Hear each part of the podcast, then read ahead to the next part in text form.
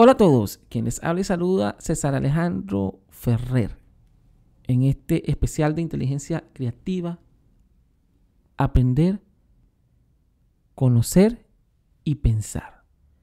Solemos defender la libertad de expresión, aunque no tenemos costumbre de pararnos a pensar si tenemos libertad de pensamiento, entendiendo a esta como la oportunidad de tomar una decisión libre y meditada con lo que elijamos nuestros valores sin condicionamiento cultural, político, social ni económico.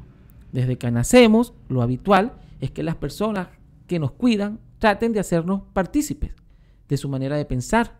Pueden hacer esto de una manera abierta, manifestándolo directamente o indirecta, solo permitiéndonos contacto social con las personas que siguen su misma línea de pensamiento y no hablando demasiado bien de las que se oponen. Arturo Grax dijo en alguna oportunidad, si no tienes la libertad interior, ¿qué otra libertad esperas poder tener? Somos libres para pensar. Es difícil saber si somos libres para pensar.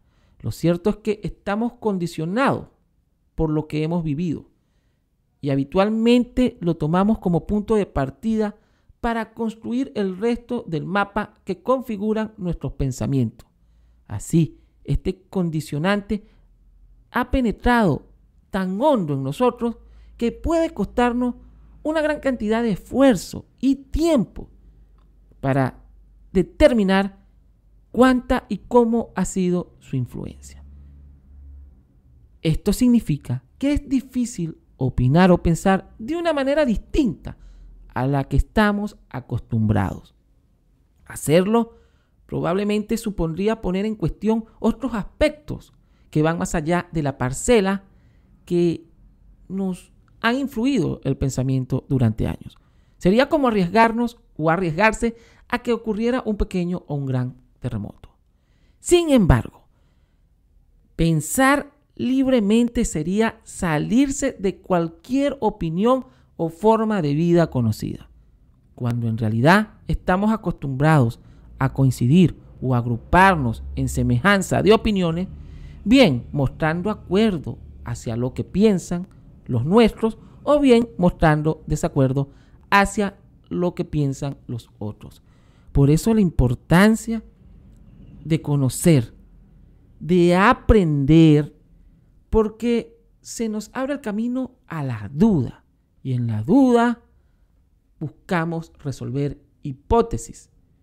Las sociedades oscuras, totalitarias, con un desarrollo por debajo de lo promedio en cuanto a la libertad educativa, la libertad cultural, la libertad entendida como aquella donde el ser humano decide qué hacer con su pensamiento, con lo que hace, con lo que decide, cómo vivir, siempre y cuando obviamente, respete las distintas opiniones, las distintas formas. La verdadera libertad no es la imposición de lo que crea una mayoría o una minoría de cómo debe vivir el resto. La verdadera libertad es la acción de lo que piensas, de lo que crees, con valores, respeto, aceptación y por supuesto con el conocer, el pensar y decidir por sí mismo sin necesidad de dogmatismo, sectas, gobiernos totalitarios o personas que se hacen llamar o hacen en distintas partes partidos políticos, medios de comunicación o una que otra figura de las estrellas en distintas áreas mediáticas, cómo debes o no debes vivir. Tu interior, tu responsabilidad y tu accionar, qué decisión tomar, cómo vivirla, qué hacer.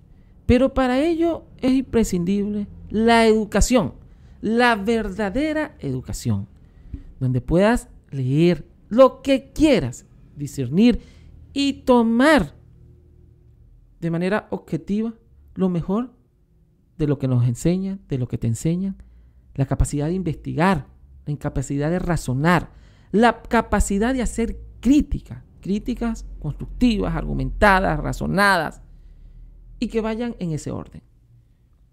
La libertad no es una imposición. La libertad no es grito. La libertad no es ofensa o destrucción a otro ser humano con guerra, con armas, con violencia verbal, psicológica. No, la libertad es tu plena conciencia siendo tú mismo, con respeto. Pero como vengo diciendo, es la educación formal y no formal, es decir, la extracurricular, la que permite que el ser humano vaya planteándose dudas, vaya conociendo a través de la ciencia, a través de la cultura, de la literatura, del arte, las diferentes formas de vida que va a construir y que quiere para sí y para el desarrollo y ayuda y progreso de su sociedad. Una sociedad libre es una sociedad ilustrada, es una sociedad que acepta las diferencias. Una sociedad libre es aquella que no necesita de un hombre o de una mujer para que lo salve a todos como ese político dador, ese, esa estrella que decide cómo deben o no deben vivir, esa secta o ese dogma que decide cómo te debes comportar. Cuando hay libertad, cuando hay valores, cuando hay responsabilidad, cuando hay idiosincrasia, cuando hay verdadera educación y libertad de conciencia, hay libertad. Cuando hay libertad de pensamiento, hay acción. Y no importa lo que opinen, lo que digan, lo que hagan otros, pero tu coherencia, tu pensamiento se sobrepone y va más allá. Y las grandes mentes, los grandes creadores, los que han dado impacto positivo a las sociedades a lo largo de la historia, han sido mentes libres. Mentes que cuando miles de personas, diferentes religiones o dogmas, los acusaban, los coaccionaban, los alejaban, los encerraban o los desaparecían, trascendían porque sus investigaciones, lo que dejaron para la sociedad, es lo que hoy en día ha permitido un gran avance y desarrollo. Es decir, que no estaban equivocados.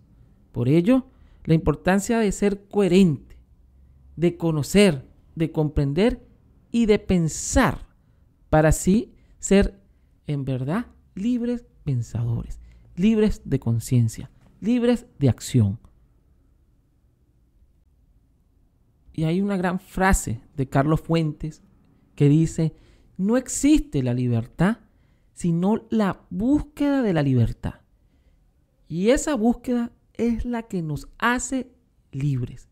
La búsqueda. Y en la búsqueda está el conocer, el aprender, el formarse para hacernos libres. Libres de distintas dudas, mitos. Libres para respetar, libres para valorar, pero sobre todo libres para no ser engañados por ninguna posición, por ninguna corriente, ni por ninguna secta o dogma cerrado a las libertades y verdaderas libertades del ser humano.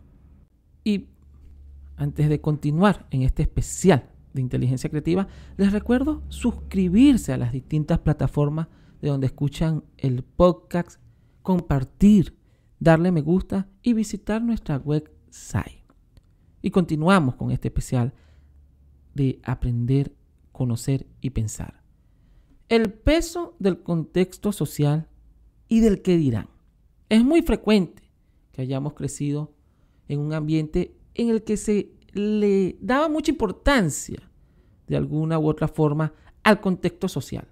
Siendo más preciso, más que al contexto o a la imagen que tenían el resto de personas de nosotros.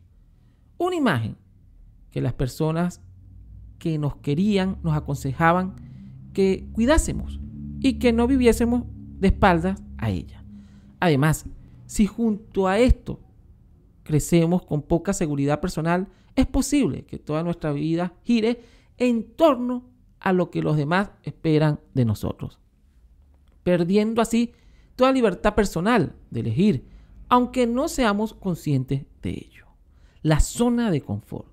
Por otro lado, crecemos inmersos en una cultura con sus ideales y formas particulares de vivir. Sin duda, esto es lo que en gran medida nos aporta cierta seguridad y bienestar, ya que lo hemos hecho así durante muchos años. Perdón, me enredé un poco, durante muchos años. Y al final hemos creado una manera particular, bueno, de identificación de nuestra impronta, de nuestra forma de ser. En muchos casos, no nos atrevemos a romper lo que se conoce como la zona de confort en la que hemos crecido, creído, ya que nos aporta protección y comodidad. Nos quedamos quietos a pesar de que a veces no nos sintamos dueños de nuestra vida, sino parte de una tradición o forma de vivir que siempre fue así. Ser, ser creativo, atrevernos a inventar nuestra propia forma de vivir, respetando las libertades y el contexto de las culturas, de las distintas sociedades.